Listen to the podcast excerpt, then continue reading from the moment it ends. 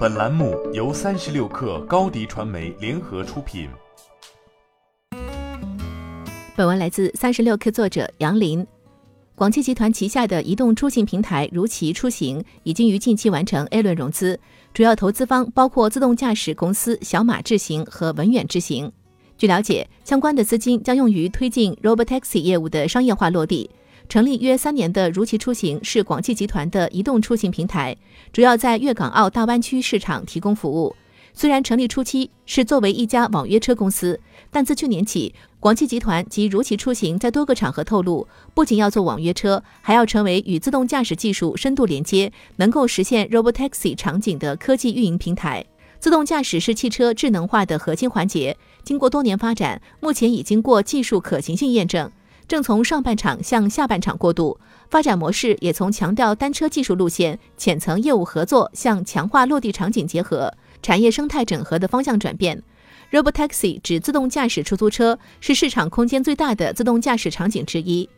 越来越多自动驾驶公司开始意识到，出行平台专业运营经验和海量用户出行数据场景分析，可以帮助更快地推进 Robotaxi 的商业化落地。而与出行平台，尤其是有整车量产能力的车企背景的出行平台建立合作，将有助于提升 Robotaxi 的量产化能力。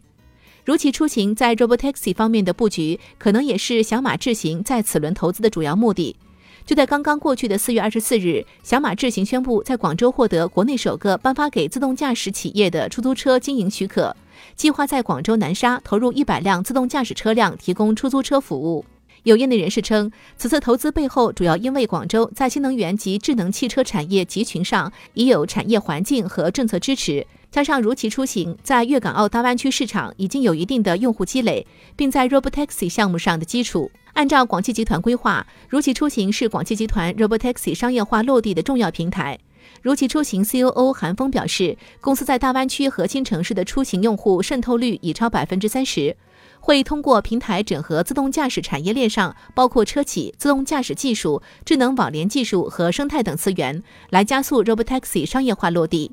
另一方面，自动驾驶公司也一直在主动布局 Robotaxi 运营。二零一八年十二月，小马智行在广州试点城区公开道路 Robotaxi 常态化运营，并于二零一九年十一月与广汽集团成立合资公司，宣布在粤港澳大湾区推进 Robotaxi 的商业化落地。文远之行、广汽集团和如祺出行签订三方战略合作协议，宣布将基于广汽集团的车辆研发，可用于全无人驾驶的全融于车辆平台；文远之行的 L 四自动驾驶技术，如祺出行的智能出行平台和数据等。